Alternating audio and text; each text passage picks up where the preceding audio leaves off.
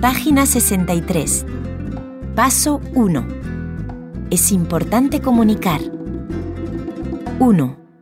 Escucho y hablo.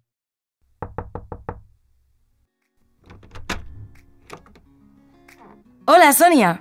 ¿Qué pasa? Hola, Mila. Mis padres quieren que salga con ellos el próximo fin de semana. ¡Qué bien! No. Mi padre pide que vayamos a visitar a su hermana, la tía Paloma. Esa mujer es muy aburrida. Uy. ¿Y tu madre? Mi madre quiere que demos un paseo por el bosque, para que observemos los animales y descubramos todos los insectos que suele haber. Eso está bien, ¿no? No. El problema con mis padres es que nunca me preguntan lo que quiero hacer yo.